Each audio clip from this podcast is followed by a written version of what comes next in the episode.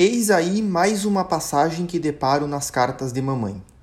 Minha pobre mãezinha já pressentia o fim do seu desterro. As duas meninas não me preocupam. Estão bem todas as duas. São temperamentos primorosos. Serão, por certo, boas criaturas. Maria e tu estareis em perfeitas condições de educá-las. Celina não comete jamais a mínima falta voluntária. A pequerrucha será boa também. Por todo o ouro do mundo não diria uma mentira. É de uma finura de espírito como jamais a observei em nenhuma de vós. Estava ela outro dia na mercearia com Celina e Luísa. Falava de suas práticas e discutia fortemente com Celina. A senhora disse a Luísa: Mas então o que quer ela dizer? Quando brinca no jardim não se ouve falar senão de práticas. A senhora Gauchrin mete a cabeça para fora da janela num esforço de entender o que significa essa altercação sobre práticas.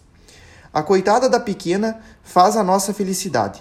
Vai ser boa. Já se vê pelo indício. Só fala do bom Deus, por nada no mundo deixaria de fazer suas orações. Gostaria que a visses recitar pequenas fábulas. Nunca presenciei algo de tão gentil. Encontra por si mesma a interpretação e a tonalidade que é preciso dar. Mas isto é sobretudo quando diz: Criancinha de cabeça loura, onde imaginas que está o bom Deus? Quando ela chega às palavras: ele está lá no alto do céu azul. Volve olhar para cima com uma expressão angélica. Tão belo é que a gente não se cansa de fazê-la recitar. Há em seu olhar algo de tão celestial que nos deixa encantados. Ó oh, minha mãe, quão feliz era eu nessa idade! Já começava a desfrutar a vida. A virtude tinha encantos para mim, e eu estava, parece-me, nas mesmas disposições em que me acho agora, já dispondo de grande domínio sobre meus atos. Ah, como se foram rapidamente os ensolarados dias de minha meninice. Mas que doce impressão me deixaram na alma. Com prazer recordo os dias em que papai nos levava consigo ao pavilhão. As mínimas particularidades gravaram-se em meu coração. Lembra-me, antes de tudo, os passeios de domingo, nos quais mamãe sempre nos acompanhava. Sinto ainda as profundas e poéticas impressões que me nasciam na alma à vista dos trigais esmaltados de centáureas e flores campestres já era aficionada pelos longes. O espaço e os agigantados abetos, cuja ramagem chegava até o chão, deixavam-me na alma impressão semelhante à que ainda hoje sinto quando contemplo a natureza.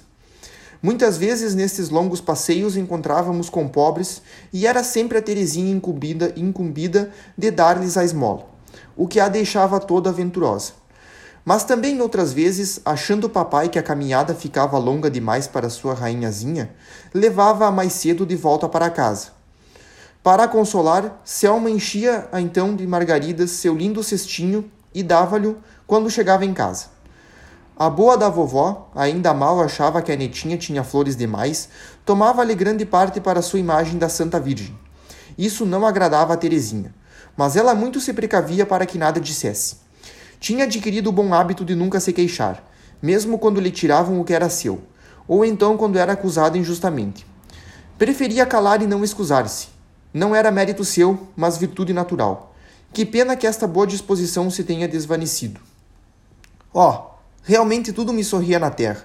Deparava com flores a cada passo que desse, e minha boa índole contribuía também para me tornar a vida agradável. Ia, porém, começar um novo período para minha alma. Devia passar pelo cadinho da provação e sofrer desde a minha infância, a fim de que pudesse ser oferecida mais cedo a Jesus.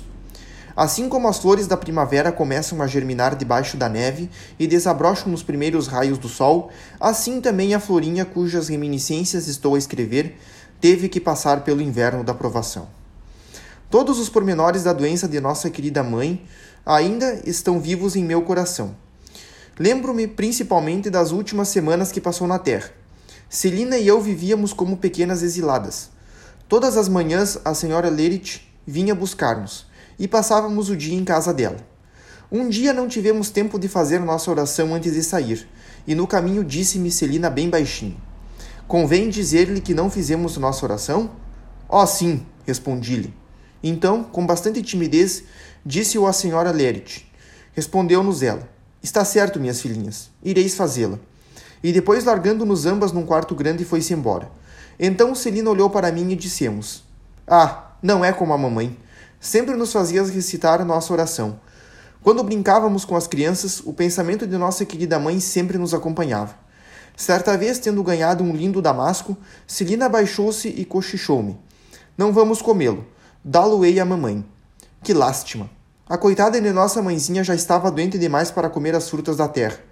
Já não se saciaria senão no céu com a glória de Deus, e não beberia senão com Jesus o misterioso vinho do qual ele falara em sua última ceia, quando disse que o tomaria conosco no reino de seu Pai.